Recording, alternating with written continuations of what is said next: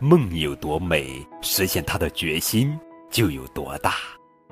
今天高个子叔叔要讲的绘本故事名字叫做《比尔的气球之旅》，作者是莱纳·琴姆尼克文图，施祥翻译。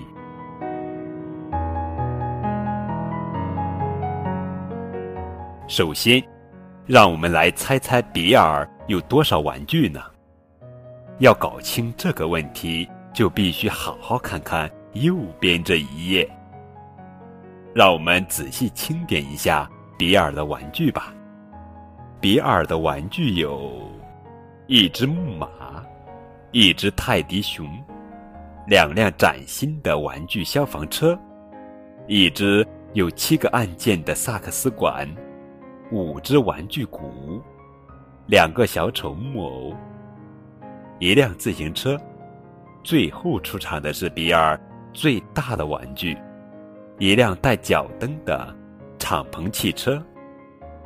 看到这里，大家一定会认为有了这么多的玩具，比尔一定很快乐吧？你要是这么想的话，那就大错特错喽。比尔把所有的玩具都扔在一边，他一门心思就只琢磨一件事，那就是像鸟儿一样在天空中飞翔。什么？像鸟儿一样在天空中飞翔？夜晚，比尔张开翅膀，时而盘旋在森林和山丘上，时而朝着月亮展翅高飞，直到他醒来的时候。比尔才发现，原来这一切只是一场梦。一天，阿尔弗雷德叔叔送给比尔一只气球，可是比尔不小心脱手，让气球飞上了天。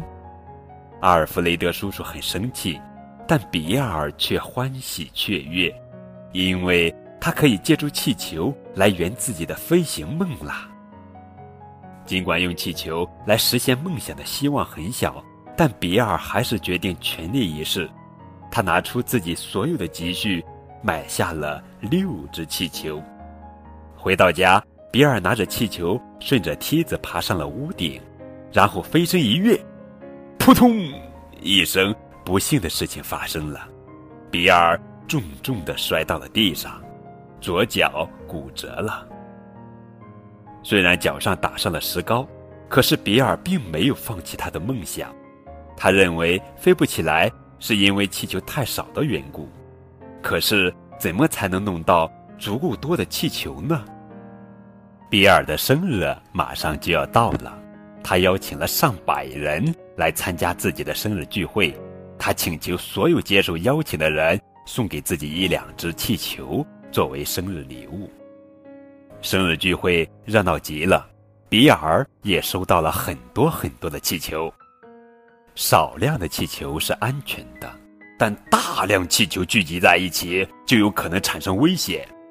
比尔并不知道这一点，他把气球系在床的四个角上，计划明天再做一次飞行尝试。到了晚上，砰的一声过后，气球冲破屋顶，带着比尔和他的小床飞上了天。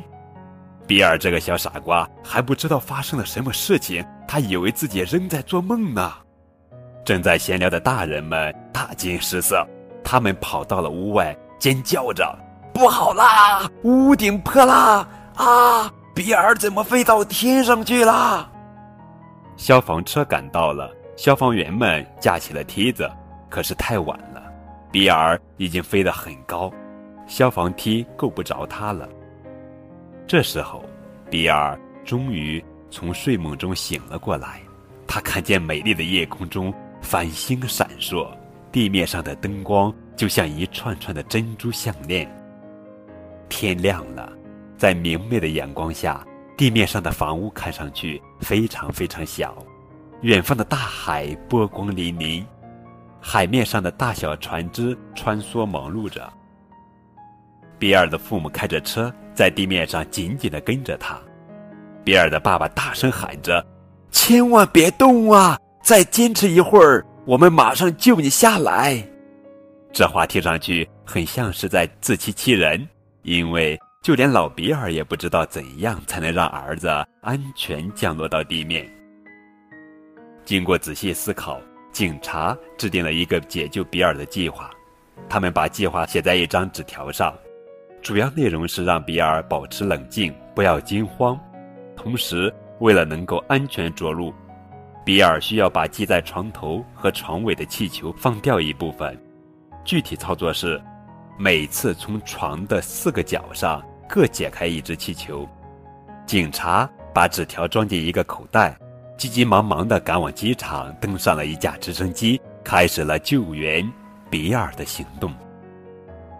当直升机飞到比尔的斜上方时，警察们打开口袋，把纸条扔向空中。风把纸条吹到了比尔的床上，纸条上告诉比尔，为了安全降落，他必须放掉多少只气球。比尔一下子想到了上次从屋顶不幸摔下来的事故。要是气球放多了，它岂不是会像石头一样，嗖的一下掉到了地上？比尔越想越害怕，他对自己说：“我才不要冒这个险呢！要是想不出更好的办法来，我宁可就这样待在天上。”就这样僵持了一阵，比尔的肚子饿得咕咕叫了。他鼓起勇气，决定按照纸条上的办法试一试。跟预想的一样，比尔安全降落在了一片草地上。他高兴极了，嗨，我回来啦！比尔坐上汽车，跟爸爸妈妈一起高高兴兴的回家了。梦有多美实现它的决心就有多大。